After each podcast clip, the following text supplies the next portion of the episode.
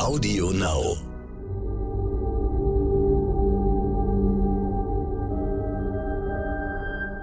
Es ist Dienstag, der 17. Mai. Hallo und herzlich willkommen zum Stern-Podcast Ukraine die Lage mit Carlo Massala, dem Militärexperten und Politikprofessor von der Bundeswehr-Universität München und mit mir, Stefan Schmitz, aus dem Hauptstadtbüro von Stern und Kapital.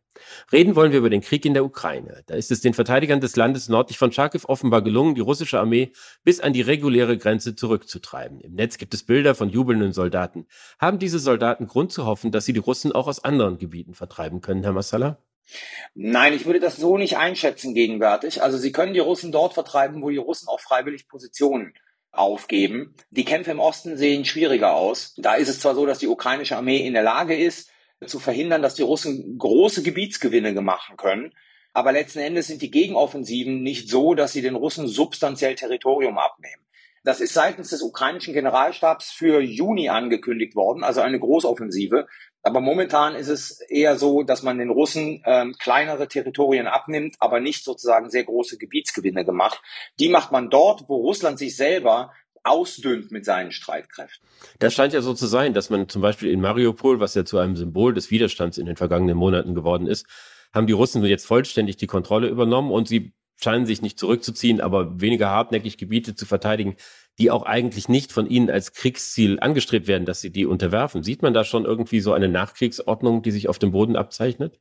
Nein, ich glaube nicht, dass man eine Nachkriegsordnung sieht, sondern man sieht ganz einfach das implizite Eingeständnis der russischen Streitkräfte, dass sie zu schlecht sind, um selbst in den Gebieten sozusagen, wo die letzten zwei, drei Wochen Kämpfe stattgefunden haben, äh, dort alle Positionen zu halten und man sich jetzt wirklich offensichtlich nur noch komplett auf äh, den Donbass konzentriert um dort die erzielten Ergebnisse zu sichern. Bedeutet das, dass Putin jetzt in, in, der dritten oder vierten Woche dieser Offensive gezwungen ist, seine Kriegsziele anzupassen, also unmittelbar die militärischen, aber damit letztlich auch die politischen? Ja, das sehen wir ja die ganze Zeit. Also wir sehen ja seit Anfang im Prinzip Beginn dieser Operation, dass diese Kriegsziele ständig äh, angepasst werden. Also von der Eroberung Kiews, die gescheitert ist, äh, dann der Rückzug sozusagen auf die gehaltenen Gebiete, dann jetzt die Aufgabe, ich sage jetzt mal von Kharkiv und, und solchen Positionen, die Russen minimieren ihre Kriegsziele beständig. Was natürlich ein Ausdruck ist der Tatsache, wie schlecht die Taktik dieser Armee ist. Geht es dann nur um die Taktik oder ist einfach auch die Ausrüstung dieser Armee äh, viel, viel schlechter, als wir im Westen alle gedacht haben? Es gibt ja Berichte, dass die zum Beispiel ganz normale GPS-Geräte, wie wir sie im Auto haben, in ihren Panzern verwenden und äh, über keine Technik verfügen, die im Westen absoluter Standard ist. Ja, das ist das, was wir den ganzen Krieg über gesehen haben. Es ist ganz einfach so, dass die Truppen, so wie sie dort in der Ukraine agieren, bei weitem nicht den Standards entsprechen, die wir angenommen haben von russischen Streitkräften. Und es ist bis heute so, dass Russland seine zentralen Probleme, die es äh, vom Beginn an der Operation hatte, also zum Beispiel die Logistikprobleme, bis heute noch nicht in den Griff bekommen hat. Also es ist letzten Endes so, dass wir uns und damit meine ich natürlich auch mich selber, in der Art und Weise, wie die russische Armee kämpfen kann, nach der großen Militärreform von 2008, ähm, sehr substanziell geirrt haben, beziehungsweise getäuscht worden sind und das glauben wollten.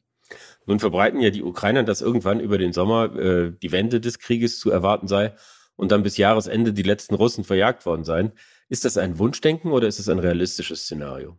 Also es ist nicht auszuschließen, sagen wir es mal so. Es ist äh, natürlich Wunschdenken, da ist viel Wunschdenken dabei, da ist viel Propaganda dabei. Aber wie wir sehen, äh, sozusagen sind die Ukrainer in der Lage, Dinge zu tun, äh, die wir ihnen nicht zugetraut hätten. Und mit dem stetigen Strom an Waffenlieferungen, jetzt auch den sogenannten schweren Waffen, werden sie natürlich effektiver. Also wenn Sie äh, sich diese Pontonbrücke und äh, die BTG von vor drei Tagen angeguckt haben, wo eine komplette Einheit äh, vernichtet wurde seitens der Ukrainer, ähm, dann ist das ja hauptsächlich durch die von den Amerikanern gelieferte Artillerie und die Ausbildung, die Ukrainer an dieser Artillerie genossen haben, passiert. Also von daher, es ist nicht unrealistisch, dass wir äh, noch stärkere Geländegewinne im, im Donbass und in den Oblasten sehen werden. Ob das allerdings reicht, um die Russen komplett äh, zu vertreiben aus der Ukraine, da würde ich mal ein großes Fragezeichen da, ähm, dahinter setzen, weil wir natürlich nicht wissen, was die russische Föderation noch an Möglichkeiten hat, hier Truppen zu verstärken. Wir haben alle die Bilder gesehen, wie die äh, Soldaten aus diesem Stahlwerk herausgekommen sind, die ja dort irgendwie furchtbare Wochen und Monate hinter sich gebracht haben müssen. Und dazu sagte dann die ukrainische Führung, dass die mit ihrem Widerstand entscheidende Zeit gekauft hätten, um genau das zu tun, was sie gerade ansprachen, nämlich sich neu zu gruppieren, auf Unterstützung aus dem Westen zu warten. Ich dachte im ersten Moment, das ist irgendwie so Heldenverehrung, aber nach dem, was Sie sagen, scheint da was Wahres dran zu sein.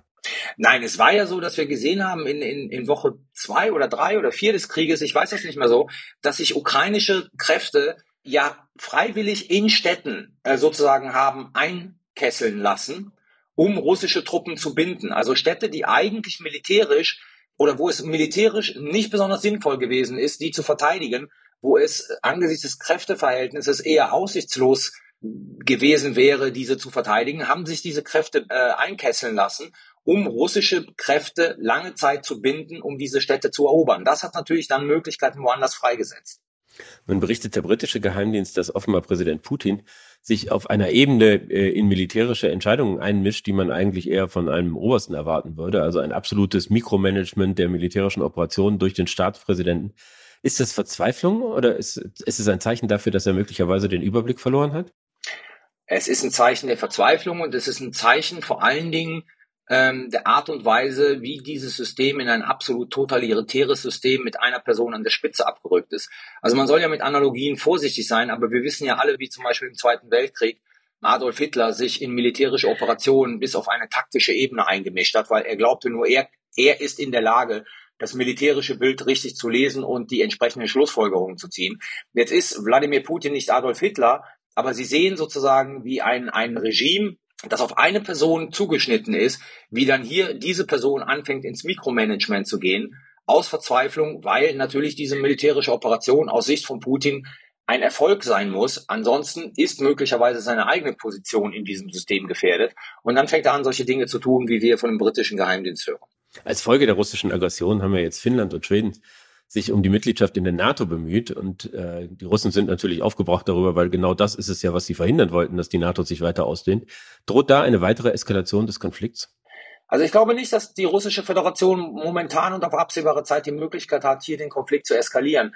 Ähm, wir werden sicherlich eine stärkere Betonung von taktischen Nuklearwaffen in einer zukünftigen russischen Militärstrategie sehen, weil das natürlich das Instrument ist, also die, die strategischen Streitkräfte, das Instrument ist, was die NATO abschreckt. Und da eine stärkere Betonung. Konventionell werden wir vielleicht die ein oder andere Umgruppierung in den Militärbezirken sehen. Aber die russische Föderation hat eigentlich kein Potenzial, jetzt während dieses Krieges und auch unmittelbar nach Beendigung dieses Krieges, je nachdem, wann dieser Krieg vorbei ist und wie er vorbei sein wird, ähm, hier ernsthaft Finnland und Schweden zu bedrohen. Was nicht heißt, dass wir eine zunehmende Anzahl von Luftraumverletzungen sehen werden, dass möglicherweise äh, U-Boot-Aktivitäten äh, verstärkt werden, um hier Muskel spielen zu lassen. Aber das ist alles weit von einer wirklich ernsthaften Bedrohung für die Sicherheit dieser beiden Länder. Würde denn für die Sicherheit der beiden Staaten nicht eigentlich schon ausreichen, wenn sie bloß Mitglieder in der NATO sind und damit von diesen Beistandsverpflichtungen profitieren? Oder muss dafür auch die militärische Infrastruktur nach Norden irgendwie ausgedehnt werden?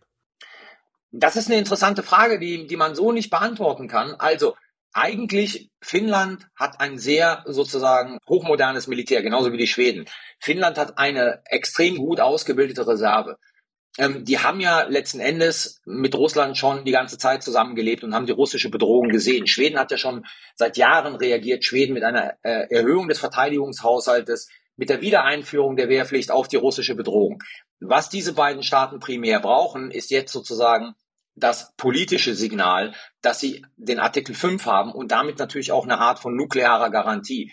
Ich glaube nicht, dass wir sehen werden, dass die NATO ihre Aktivitäten massiv in beiden Ländern ausweiten wird, zumal, wenn ich es richtig verstanden habe, die schwedische Regierung ja auch schon gesagt hat, dass sie eigentlich darauf drängen wird, dass äh, keine Nuklearwaffen und keine NATO-Installationen in Schweden sein werden, obwohl die Schweden äh, NATO-Mitglied werden wollen. Also von daher, diese beiden Länder brauchen die politische Solidarität und den nuklearen Schutzschirm. Sie brauchen keine EFP wie die Balten, also das heißt NATO-Truppen, die jetzt an der Grenze zwischen Finnland und Russland oder zwischen Schweden oder in Schweden stationiert werden, um dort eine mögliche russische Aggression abzuschrecken.